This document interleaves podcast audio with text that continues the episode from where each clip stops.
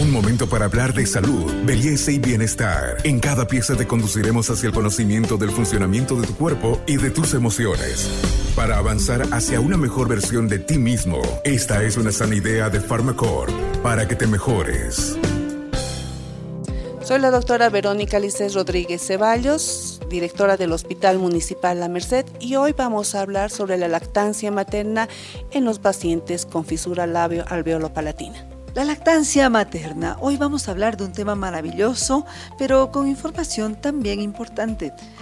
Sean bienvenidos a este podcast de Buen Vivir porque hoy conoceremos cómo se puede adecuar a un momento especial de la vida a los niños que tienen problemas para la lactancia, por ejemplo, aquellos que nacen con el labio leporino o paladar hendido. Vamos a escuchar estas explicaciones y sobre todo las enseñanzas que nos dan los especialistas. Doctora, muchas veces cuando hay problemas para acomodarnos, si vale el término, al tema de la lactancia, las mamás abandonan y dicen, usaré la fórmula, usaré el biberón, quizás es mejor. ¿Qué dice usted al respecto? ¿Y cuáles son estas poblaciones que requieren un cuidado especial y un proceso de adaptación un poquito más largo, pero al final llega a ser también un proceso perfecto? Muchas gracias, Carmen. Sí, efectivamente, el proceso de lactancia materna es muy importante y es un vínculo entre la madre y el recién nacido que se debe mantener.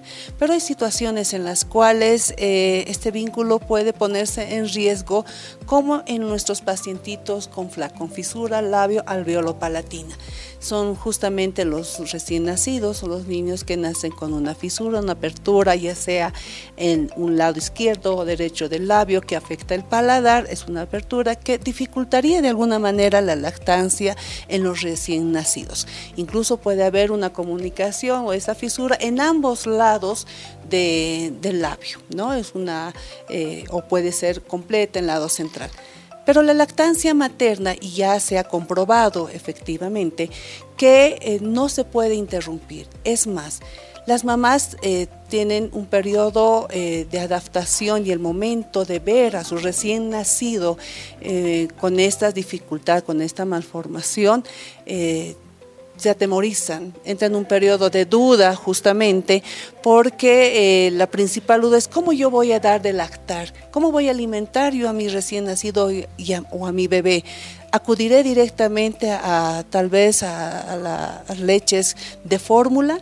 Sí, tenemos eh, biberones o chupones que son especiales que van a ayudar justamente a cubrir esta, esta fisura, pero ya la lactancia materna también está indicada pueden todas las mamás dar de lactar a sus recién nacidos. Es una etapa, el primer contacto es estresante, pero lo que necesita la mamá es mucha orientación, paciencia y sobre todo confianza en saber que si bien la lactancia materna está indicada que el bebé debe estar recostado, se lo debe agarrar, se lo debe sujetar para poder dar nosotros de lactar en el caso de nuestros bebés que tienen una fisura labio palatina, esta posición va a cambiar. Los bebés se los tiene que poner en el regazo de la mamá sentaditos, con la cabeza hacia arriba. Y la cabeza tiene que ir dirigida hacia el seno de la mamá. La mamá debe preparar el seno materno y justamente el pezón e introducir todo justamente a de, frente. de frente, ¿no? De frente el bebé, la cabecita aquí e introducir de frente porque el pezón en sí va a ir y va a cubrir la fisura labio alveolo palatina y va a poder el bebé al cubrir justamente el pezón, eh, la fisura, el pezón, la fisura, va a poder succionar y va a poder alimentarse. Y el vínculo que existe tan íntimo entre la madre y el recién nacido va a permanecer.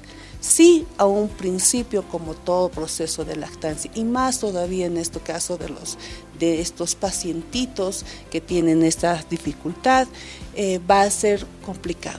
Pero como les había dicho en un inicio, la paciencia, la recomendación, la orientación que da el personal de salud, psicología es un tratamiento conjunto en realidad que se da a la mamá, va a lograr el objetivo final continuar con el proceso de lactancia materna y el bebé va a recibir todos los nutrientes necesarios que vienen dentro de la leche materna para eh, su adecuado crecimiento y desarrollo. Entonces, recomendar y en realidad aconsejar a todas las mamás que tienen sus bebés con fisura labio alveolo palatina que no se asusten, que no tengan miedo, que, que no crean que no van a poder dar de lactar. Y no es así. Este podcast es una sana idea de Pharmacorp. Doctora, muchas veces eh, el solo proceso natural también del bebé es empujar con su lengüita hacia el paladar, pero como en estos niños existe precisamente el problema en el paladar, no existe eh, eh, ese riesgo, por ejemplo, de que ellos se puedan ahogar, puedan tener dificultad para tragar la leche. Justamente la posición va a ayudar mucho, ¿no? Eh, ¿En qué sentido? Como les explicaba, el bebé ya no va a estar recostado, entonces no va a haber esa predisposición a que la leche pueda pasar a vías aéreas. Al estar sentadito, con la cabeza erguida y apoyada hacia el seno materno, la leche, una vez que, como les había indicado, el pezón va a cubrir esta fisura, esta apertura. Y esto va a favorecer a que el bebé pueda lactar y la leche va a justamente seguir su circuito natural para pasar a vías digestivas. Es un proceso realmente en el cual necesita mucho apoyo, mucha recomendación y paciencia y eh, para poder lograr y las mamás logran dar de lactar a sus bebés. De hecho, todos los bebés deben acostumbrarse. Ningún bebé en la primera eh, mamada que tiene que recibir de la, de, la mamá lo hace de forma perfecta. Doctor, doctora, ¿qué es lo que ocurre cuando, eh, por ejemplo, vamos a dar esta, esta leche materna a los recién nacidos con labio leporino, paladar hendido?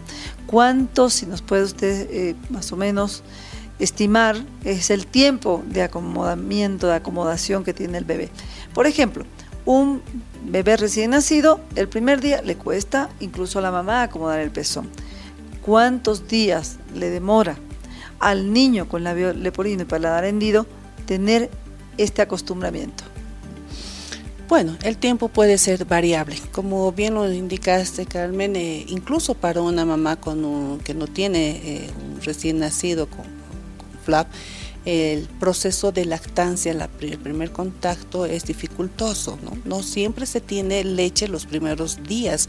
Al tercer día recién los senos ya están turgentes y listos para dar de lactar. Entonces eh, se aproximan una semana, unos cinco días en los cuales existe eh, este, esta, preparación en realidad para que el bebé pueda llegar a lactar.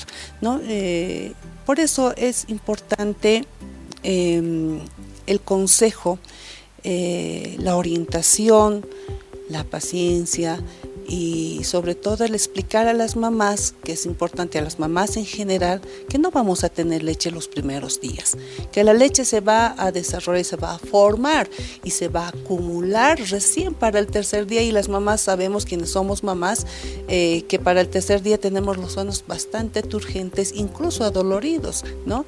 Y que cuando el bebé empieza a lactar, esta, este dolor, esta turgencia va a disminuir porque los senos se han cargado de leche. En el caso de nuestros bebés con fisura alveolo-palatina, claro, a un principio el mismo hecho de los músculos empiecen a fortalecerse, el bebé acostumbre justamente a, a, manejar la lengua, a desplazar el pezón de la mamá hacia la fisura, va a tomar unos días, pero que no va a ser demasiado, ¿no? Entonces, por eso decía, es, es el acompañar a la mamá en este proceso de lactancia, tener mucha paciencia, porque la lactancia en, estos pacientitos sí se va a poder lograr, tal vez con unos días de diferencia, y tenemos mamás también que pueden realizarlo eh, muy capísimas, muy preparadas, eh, que logran en días, al cuarto día ya están dando de lactar sin ninguna dificultad. Al principio, claro, es menos la leche que puedan llegar a succionar los bebés porque hay que fortalecer los músculos de la cavidad oral, pero esto sí se llega, sí se logra, ¿no? Fisura alveolo labio palatina es el nombre correcto. Antes de forma errónea se tenía otros nombres labio leporino, por ejemplo. Ahora el nombre correcto es ese.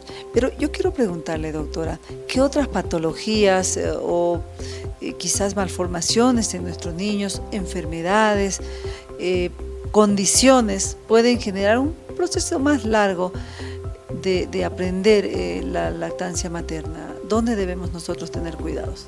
Bueno, en pacientes, por ejemplo, eh, prematuros, ¿no?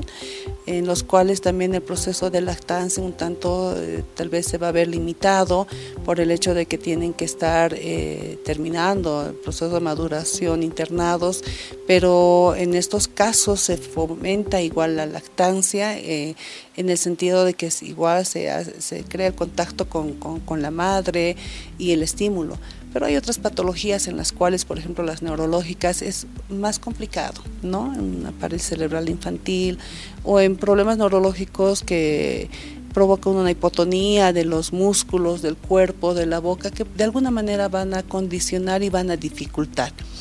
Pero en esos casos eh, existe este tipo de estrategias en las cuales la mamá puede extraer su leche, ¿no? Eh, extraer la leche y para poder dar de alimentar al recién nacido o a su bebé.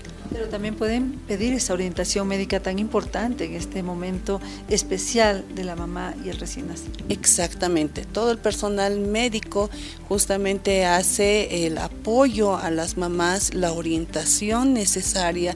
Se tenemos un grupo de enfermeras, los médicos pediatras, en realidad que están capacitados para dar este tipo de orientación. Hay que buscar las estrategias porque tiene que quedar claro que la lactancia materna es muy importante para, para el recién nacido. Es, eh, tiene todos los componentes proteínas, minerales, vitaminas, grasas, agua necesaria que, eh, para el recién nacido para un adecuado crecimiento. Entonces, el, en estos casos especiales de pacientitos, como hemos visto con pacientes con fisura labio alveolo palatina, sí pueden llegar a lactar.